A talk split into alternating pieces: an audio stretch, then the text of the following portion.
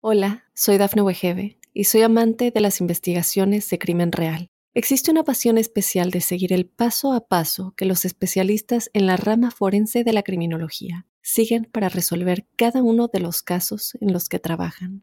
Si tú, como yo, eres una de las personas que encuentran fascinante escuchar este tipo de investigaciones, te invito a escuchar el podcast Trazos Criminales con la experta en perfilación criminal, Laura Quiñones Orquiza en tu plataforma de audio favorita.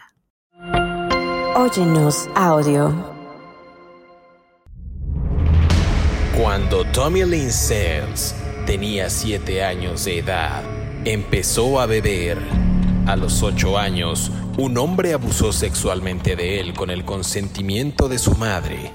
A los 10 años, empezó a abusar de las drogas y tres años más tarde, Sales Desnudo se metió en la cama de su abuela mientras ella dormía. Este incidente provocó que le prohibieran la entrada a la casa y poco después, su madre y sus hermanos abandonaron repentinamente la ciudad, dejándolo a él a la deriva. Unos días más tarde, agredió a una mujer golpeándola con una pistola en un ataque de ira y en 1978, Sales de apenas 14 años de edad, ya estaba de viaje y llevaba una vida de vagabundo permanente. Tiempo después, iniciaría su carrera delictiva, asesinando a por lo menos 70 personas según sus dichos.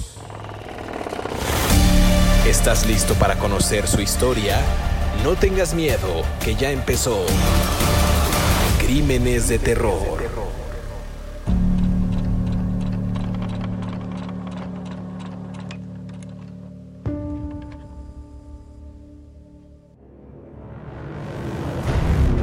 Bienvenidos a Crímenes de Terror. Si aún no te has suscrito al podcast, oprime el botón de seguir en la plataforma en la que nos estés escuchando, ya sea en Spotify, iHeartRadio, Amazon Music o Apple Podcast. Así recibirás cada sábado la notificación de un nuevo episodio de Crímenes de Terror. En esta ocasión, en este episodio, vamos a conversar acerca de Tommy Lynn Sales. Este episodio no ha querido salir por cuestiones técnicas, pero hoy se define todo. Vamos a hablar de este sujeto asesino en serie estadounidense, culpable presuntamente de más de 70 asesinatos en varios estados, especialmente de adolescentes. Le llamaban el vagabundo y psycho killer que mataba al azar. Y para entrar en detalle y comenzar a hablar de este asesino en serie, quiero darle la más cordial bienvenida a este ilustre caballero que cada semana nos asombra con su gran conocimiento. David Orantes, ¿cómo estás? Buen día, buena tarde, buena noche. Yo ya, yo ya no sé cuándo es vacilada y cuándo no. En fin, este parece chunga esto, pero bueno. Eh, bien, buenas, ¿cómo le va, joven?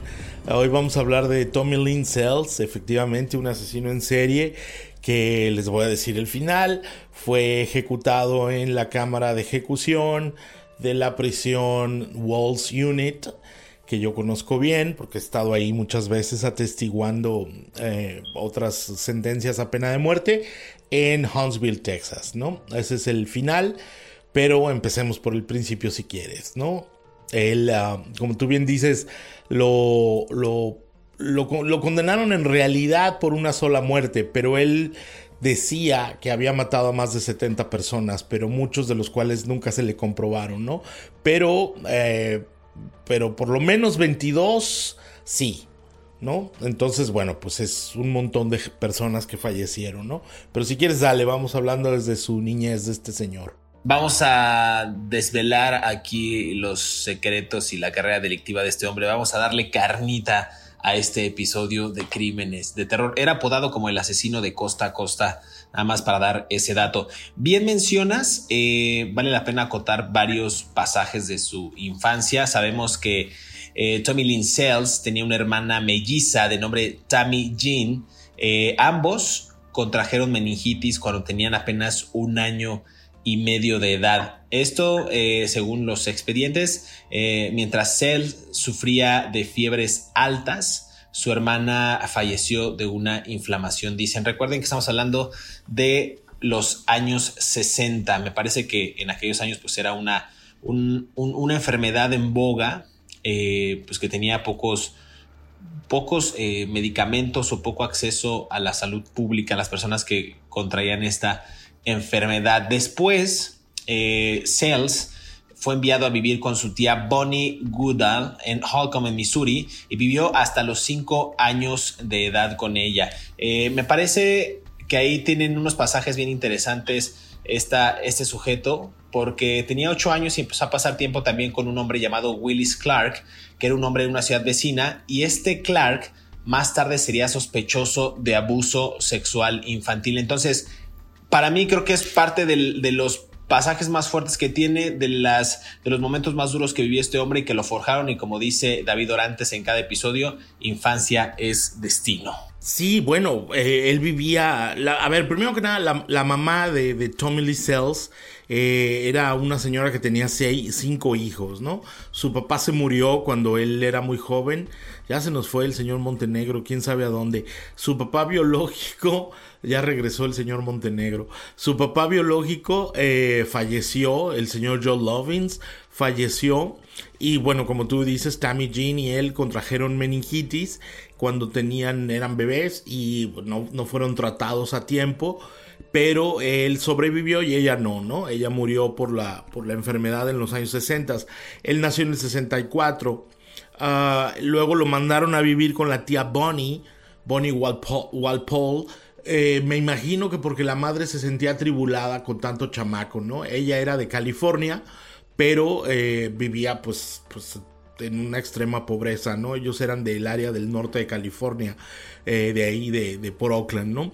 Y efectivamente, como tú bien dices, pues ahora, por otro lado, Holcomb, Missouri, pues no es precisamente así que tú digas el paraíso de la economía de los Estados Unidos, ¿no? Es un lugar en el sur del estado, en el medio oeste, empobrecido, mmm, con muy pocas oportunidades, ¿no? Es una zona, uh, ¿qué te diré? Pues una zona rural ¿no? Un pueblito y donde todo el mundo se conoce y donde no hay mucho que hacer. Entonces, él eh, está casi en la frontera con Arkansas, allá por el, por y con, entre Arkansas, está muy pegadito pues de Arkansas. Arkansas, pues para decirlo como en mexicano, ¿no? En español. Y, y, bueno, pues es un cruce de caminos en medio de la nada, muy cerca del río Mississippi, ¿no? Mm, no hay mucho que hacer, eh, salvo la cría de borregos y chivos y cabras, ¿no? Para revenderlos, ¿no? Para alimento, eh, algo de maíz. Viven 612 personas según el censo de los Estados Unidos. O sea que imagínate en los años 70, cuando él tenía 10, 11 años, pues menos, ¿no? Seguramente. Eh, este señor, como tú bien dices, Willis Clark, lo molestaba. Eh, cuando digo lo molestaba, abusaba, lo toqueteaba, pues, a, a Tommy Lee Sells. Obviamente, nadie se preocupó por lo que estaba pasando con ese pobre niño. Y a los 10 años, Sells empezó a usar drogas, ¿no? y, eh, suena muy fuerte lo que acabo de decir, pero efectivamente así es, ¿no? Así vivimos en nuestras sociedades del progreso, ¿no? Yupi, yupi. Un niño usando drogas a los 10 años, ¿no? Y, y bueno, eh, él empezó a hacer cosas extrañas, a tener comportamientos extraños, empezó a robar, a usar también se metía desnudo a la cama de su abuelita, ¿no? También esa es otra cosa cuando estaba niño y aparentemente le prohibieron que se quedara a dormir en la casa de la, de la abuelita, de la, de la tía Bonnie, ¿no?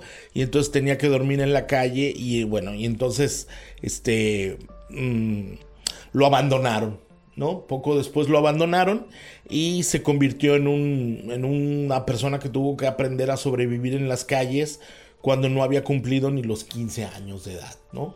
Ah, una vida bien triste y muy, y como siempre sucede en muchos de los criminales que vemos aquí, pues tuvo que las malas decisiones de los adultos y la falta de cuidado de los adultos provocaron un asesino en serie, ¿no?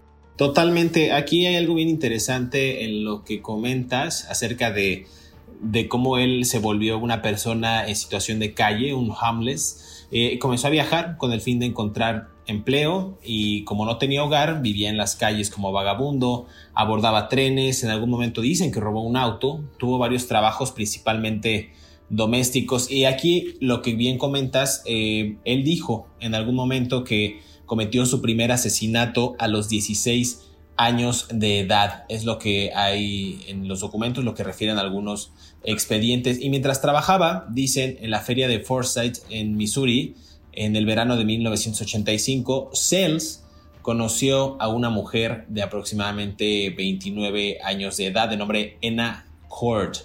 Según él, según el asesino en serie, ella lo invitó a su casa, donde tuvieron pues, relaciones sexuales consensuadas, pero después Tres días después, los cuerpos de esta mujer, Court, y de su hijo de cuatro años de edad fueron encontrados sin vida. Entonces, digamos que ahí hay un episodio turbio que apunta a un presunto asesinato, según él, cuando tenía apenas 16 años de edad. Me voy a preguntar, como hace unos episodios, ¿qué estaban haciendo ustedes cuando tenían 16 años de edad? Pues este sujeto estaba asesinando a una mujer con la que tuvo relaciones sexuales en consenso. No sé tú cómo lo veas, me parece un buen punto de partida porque él mismo asume que cometió un asesinato. Nos queda un minuto, David Orantes. Eh, pues sí, bueno, mira, en, eh, por esa época también, ¿te acuerdas que te había dicho que su mamá lo había abandonado, lo dejaron ahí botado en, Missouri?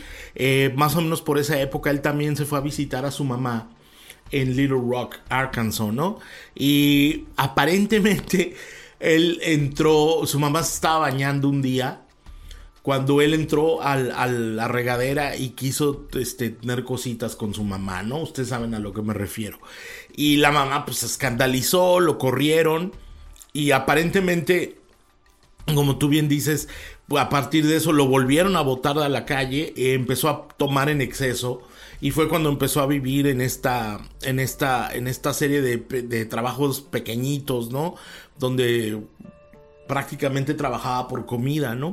Ah, robó una troca en Wyoming en 1990 y lo sentenciaron a 16 meses de cárcel y aparentemente en la cárcel hay un, hay un estudio psiquiátrico que le hicieron en donde lo clasificaron con un desorden de personalidad, ¿no? Y era antisocial, tenía, eh, tenía un largo registro de abuso de sustancias.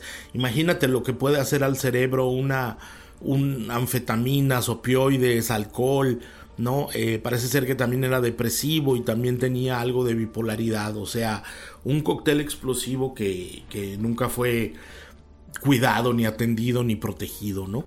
Totalmente. Vamos a hacer una pausa aquí en Crímenes de Terror pero regresamos para seguir conversando acerca de Tommy Lynn Sells, mejor conocido como el asesino de costa a costa. No se despegue.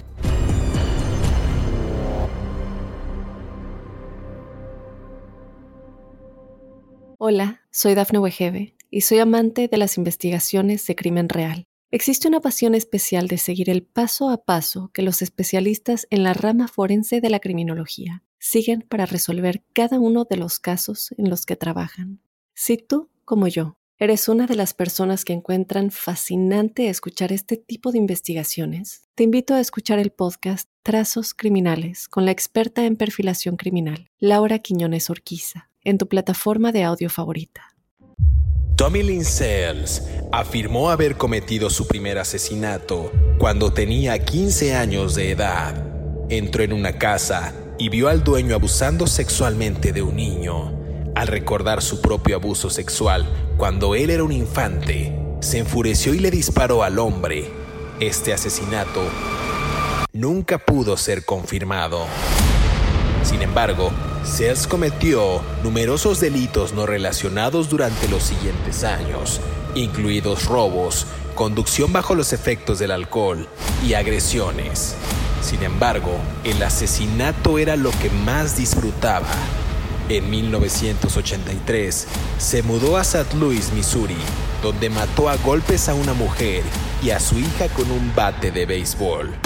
Continuarían ocurriendo muchos otros asesinatos, como el del 15 de octubre de 1987, en el que Sells drogó a Stephanie Straw con LSD antes de estrangularla fatalmente. Luego cubrió sus pies con concreto y la arrojó en una fuente termal del desierto. Su cuerpo nunca fue encontrado. Estás escuchando la historia de Tommy Lynn Sales aquí en Crímenes de Terror. Regresamos a Crímenes de Terror. Estamos conversando acerca de Tommy Lynn Sales, el asesino de costa a costa. Hemos abordado parte de sus pasajes de la infancia que lo marcaron quizás en esta eh, carrera delictiva o que provocaron que iniciara esta carrera delictiva. Él confesó que había cometido su primer asesinato a los 16 años. Comentaba David Orantes que en algún momento eh, se metía a la cama desnudo con su abuelita, inclusive en algún momento también quiso tener algo con su madre, quizás en un pleno eh, complejo de Edipo. Entonces, no sé bien a bien qué pasaba por la mente de este sujeto. Lo cierto es que en 1997, eh, Joel Kirkpatrick, de 10 años, hijo de Julie Rea Harper, fue asesinado. Su madre declarada culpable, algunos policías creen que ella también es culpable porque Sells admitía crímenes que no cometió, pero la condena fue revocada y su familia le dijo a la policía que Sells había entrado a su casa y matado a Kirkpatrick. Este es, digamos, uno de los asesinatos o presuntos asesinatos que se atribuiría a este sujeto, pero que también pues, causó pues, un, llamado de atención o una alerta a las autoridades. David, ¿tú cómo lo ves? Sí, pero fíjate, es que es muy curioso porque antes del caso de, Joel Kirkpatrick de 10 años en Lawrenceville, Illinois, eh, a ver, el niño fue em, asesinado a puñaladas mientras dormía en la noche en, su casa, ¿no? Ah, la madre fue acusada de este crimen y luego fue exonerada cuando se descubrió que ella no había sido, ¿no? Ah, ella siempre clamó, ella siempre alegó que había entrado un hombre, eh, un intruso, mm, con una máscara de esquí, como en las películas tal cual, con una máscara de esquí y que mm, habían peleado eh, y que ella lo había descubierto y que ella lo había descubierto después de que él ya había matado a, su hijo con un cuchillo para cortar carne, ¿no? De los que estaban en la, en la, en la cocina de la propia casa. La policía, ella después llamó a la policía, la señora declaró toda su historia, la policía no le creyó y después mm, la, ¿cómo se llama? La, la exoneraron, ¿no? Y hubo vínculos que relacionaban a Cells con este caso. Sin embargo, antes de Joel Kirkpatrick, presumiblemente ya llevaba 1, 2, 3, 4, 5, 6, 7, 8, 9, 10, 11, 11 muertes. 11 muertes de personas en, desde eh, Mississippi, Missouri, eh, un John Cade en Mississippi, Joan Tate en Mississippi. Hubo varios crímenes, ¿no? Por ejemplo, mató En una casa en San Luis, Missouri, mató a Tiffany Gill de 4 años y Colin Gill de 33 años. Fueron descubiertas en una calle en un vecindario que se llama el West End. Eh, la fueron golpeadas a las dos, madre e hija, y y abusado sexualmente de las dos. Y algunos testigos dijeron que un hombre, dieron una descripción de un hombre este, que coincidía con la de Cells, ¿no? Por ejemplo, esto fue en julio del 31 de julio de 1983. La policía después pudo comprobar que Cells vivía en, en, esa zona de San Luis, Missouri, en, como homeless, como persona que vive en la calle por esa época, ¿no? Entonces era, había muchos crímenes que estaban sucediendo eh, en, diferentes partes y que estaban relacionados con él conforme él se iba mudando de una ciudad a otra, ¿no? Luego, por ejemplo, mm, había una chava que se llamaba Susan Corks, de 27 años, que la encontraron, este, mm, ah, la encontraron ya en estado de descomposición, la habían matado, eh, este, eh, ¿cómo se dice? con, con, con, a golpes, habían abusado sexualmente de ella en Nueva York en julio, en mayo de 1987. O sea, este señor hacía un crimen, mataba a una persona y se iba a otro estado completamente, lo cual complicaba muchísimo las investigaciones.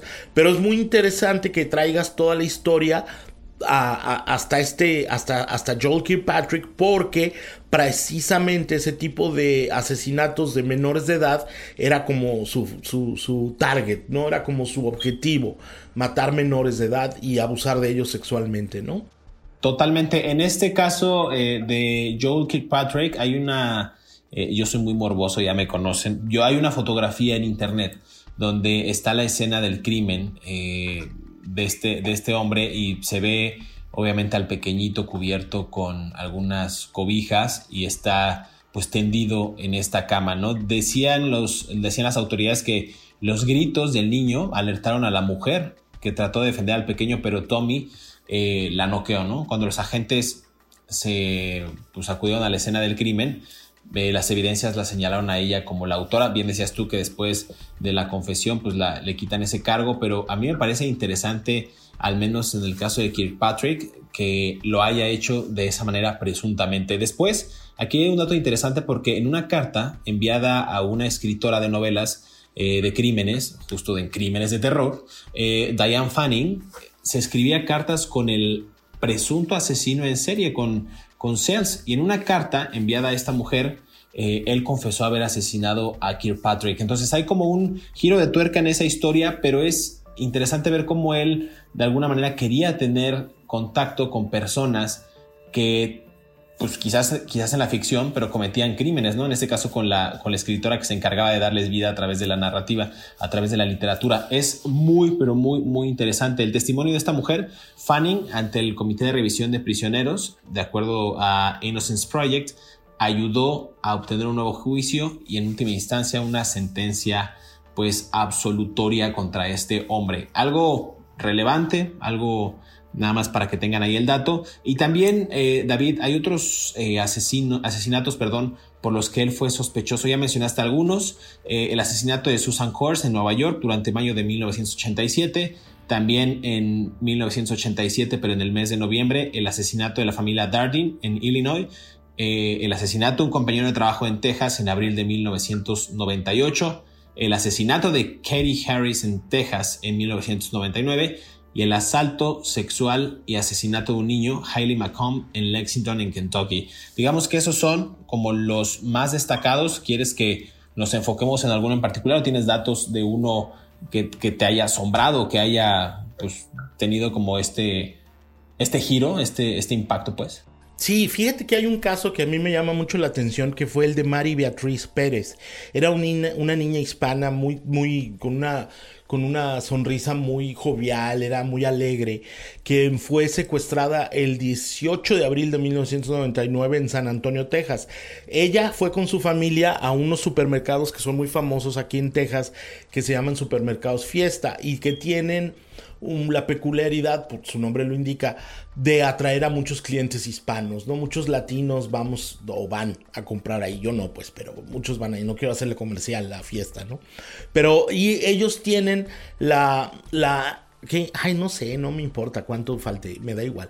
Este, ellos tienen la peculiaridad de que en sus ah, estacionamientos afuera del supermercado organizan festivales, ¿no? Ponen música, ponen juegos para los niños, hacen muchas cosas. Bueno, esta niña, Mary Patrice Pérez, aquel día de abril estaba con su familia y de repente desapareció.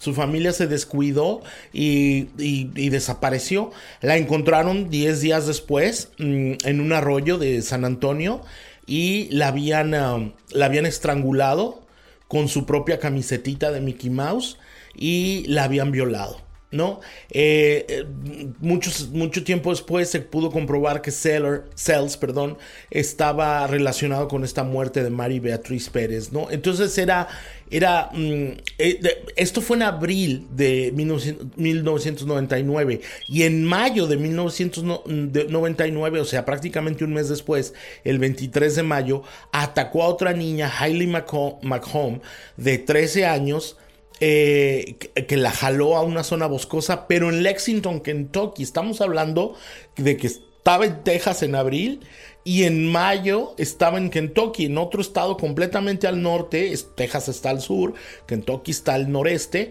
de los Estados Unidos, la jaló un bosque y hizo lo mismo, la violó y la ahorcó con su propia camisetita de la niña y también igual la encontraron días después a la chica, a la pequeñita Hallie McCobb de 13 años eh, y fíjate lo que hizo, un mes después en julio de 1999 en Kingfisher, Oklahoma, vuelve a bajar desde Kentucky y agarra a Bobby Lynn Woodward, otra niña, eh, y la, la, lleva, la mata con un hacha, o sea, este, la, le dispara en las piernas con un calibre, con viva, la, pero primero le dispara, la asalta sexualmente y luego la mata y eh, la tira en un bosque. Esto fue todo esto en el 99 en un lapso de tres meses y vuelve a atacar hasta diciembre del 31 a una chiquita que se llamaba Kylene Katie Harris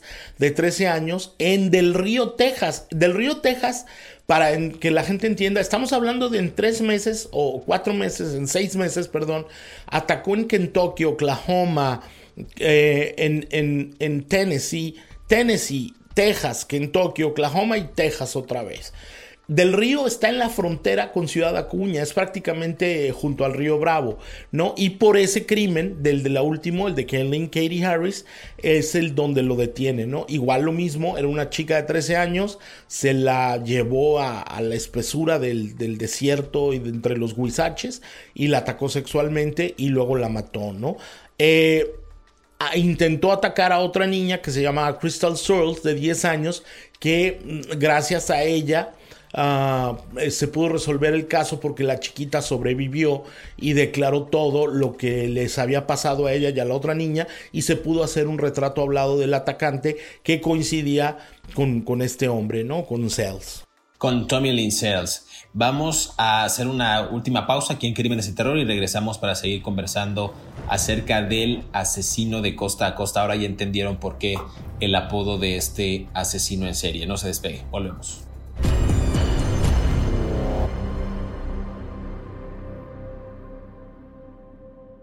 Hola, soy Dafne Wegebe y soy amante de las investigaciones de crimen real. Existe una pasión especial de seguir el paso a paso que los especialistas en la rama forense de la criminología siguen para resolver cada uno de los casos en los que trabajan. Si tú, como yo, eres una de las personas que encuentran fascinante escuchar este tipo de investigaciones, te invito a escuchar el podcast Trazos Criminales con la experta en perfilación criminal, Laura Quiñones Orquiza, en tu plataforma de audio favorita. El 13 de mayo de 1992, Fabienne Witherspoon encontró a Sales mendigando en las calles. Ella lo llevó a su casa, donde procedió a violarla. Luego la apuñaló 18 veces y la golpeó con el taburete de un piano. Witherspoon sobrevivió y alertó a la policía. Sales fue arrestado y sentenciado a un mínimo de dos años de prisión Después, fue puesto en libertad en el año 1997. Los asesinatos de Sales llegaron a su fin el 31 de diciembre de 1999 en Del Río, Texas. Con un cuchillo de 30 centímetros, entró en una casa y agredió sexualmente a Kylie Harris antes de apuñalarla 16 veces y cortarle la garganta. Luego persiguió a Crystal Source y le cortó la garganta. Él se fue, sin saber que ella apenas había sobrevivido. Source informó a los vecinos y ayudó a la policía a identificar a Sales, quien fue detenido el 2 de enero del año 2000. Sigue escuchando la historia de Tommy Lynn Sales aquí en Crímenes de Terror.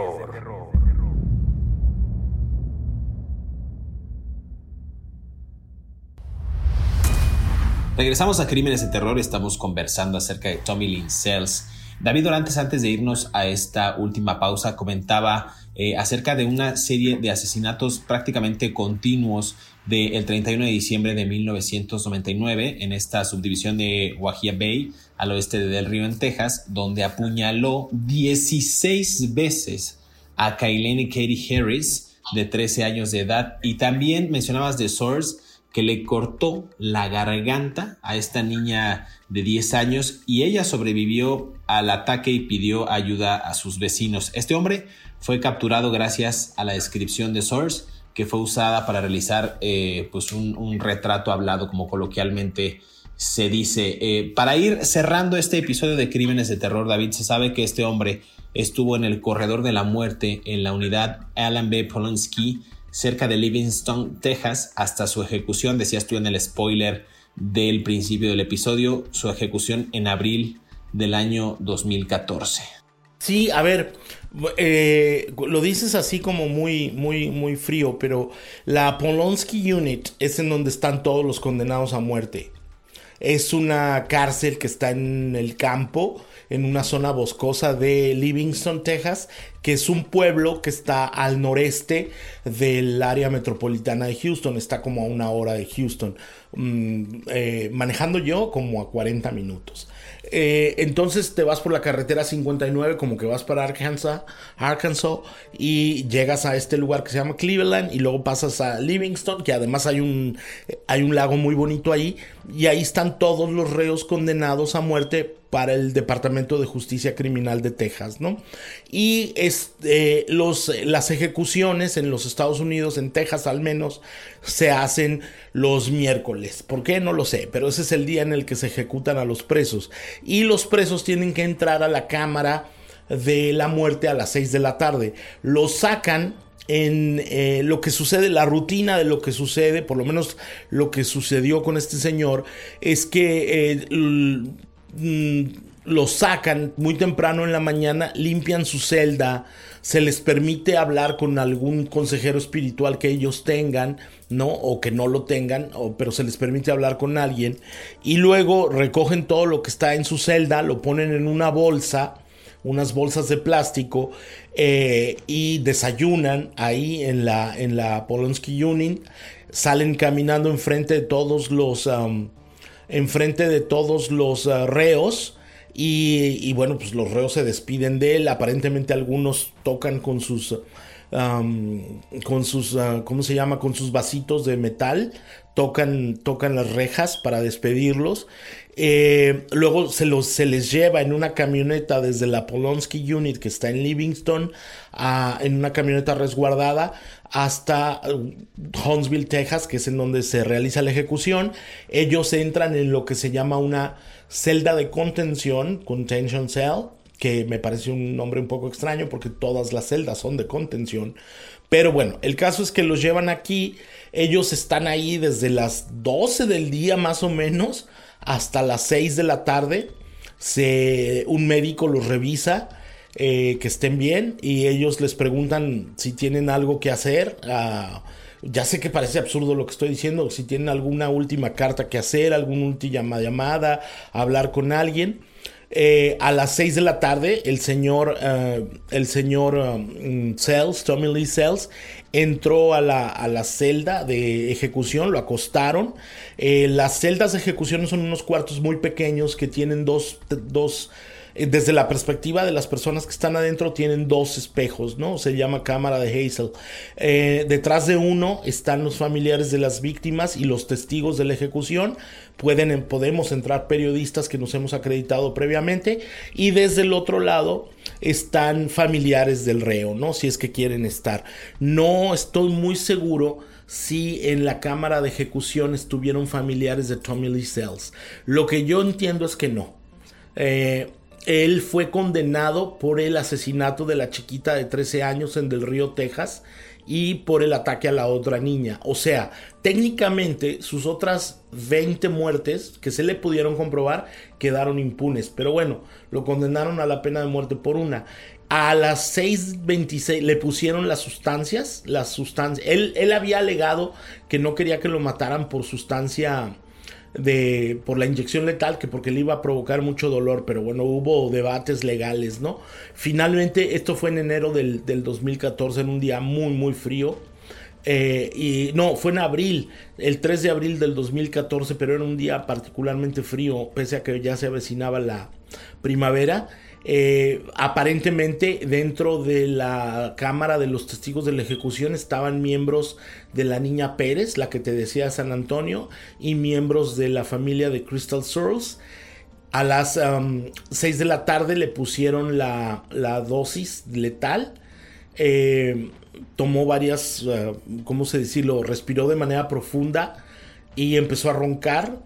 Eh, le preguntaron si tenía alguna última declaración que hacer él dijo que no.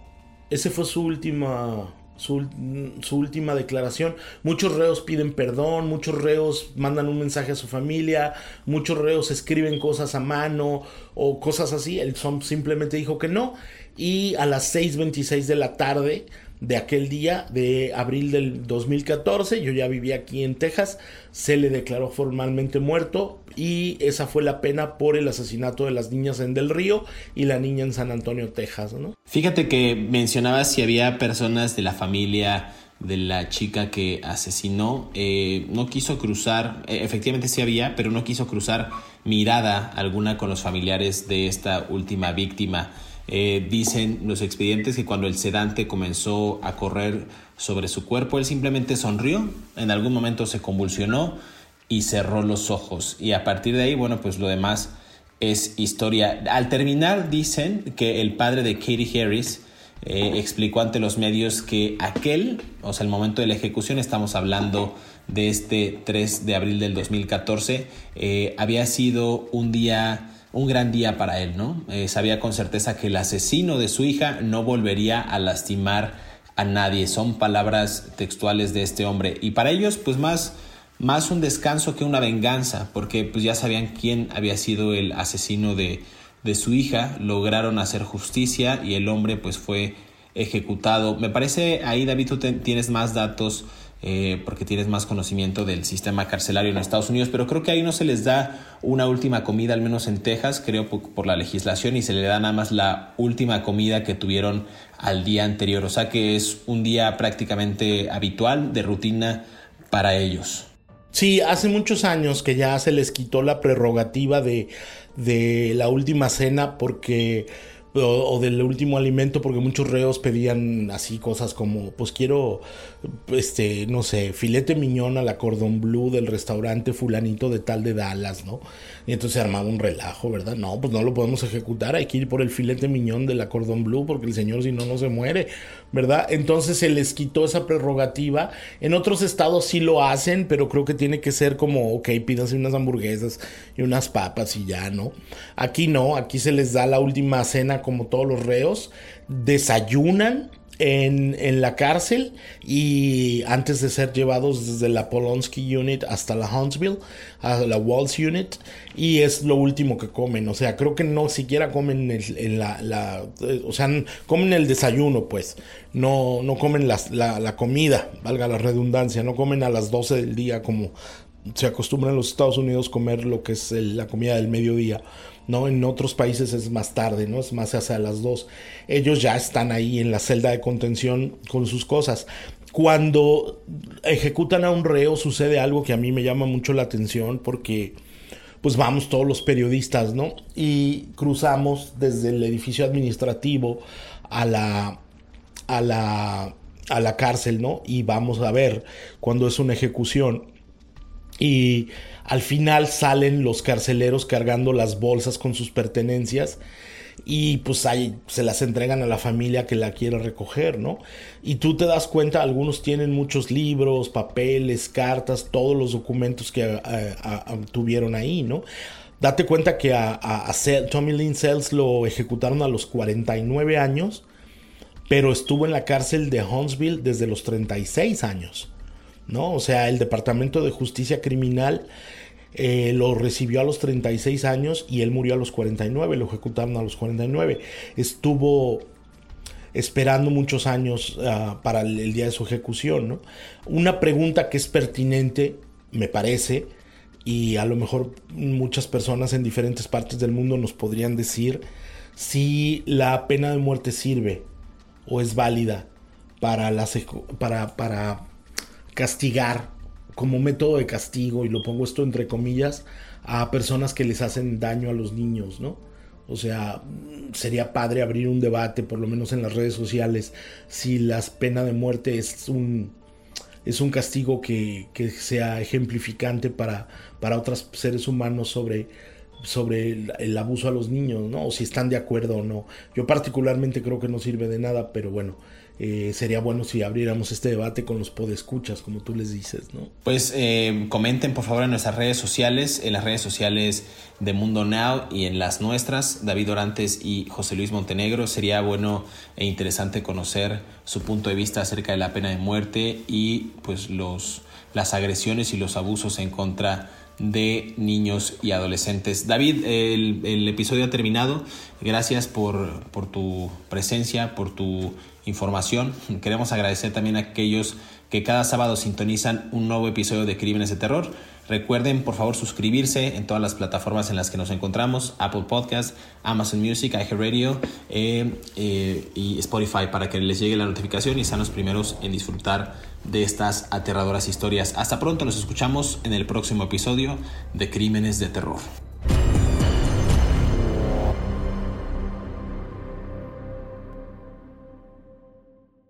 Hola, soy Dafne Wegebe y soy amante de las investigaciones de crimen real. Existe una pasión especial de seguir el paso a paso que los especialistas en la rama forense de la criminología siguen para resolver cada uno de los casos en los que trabajan.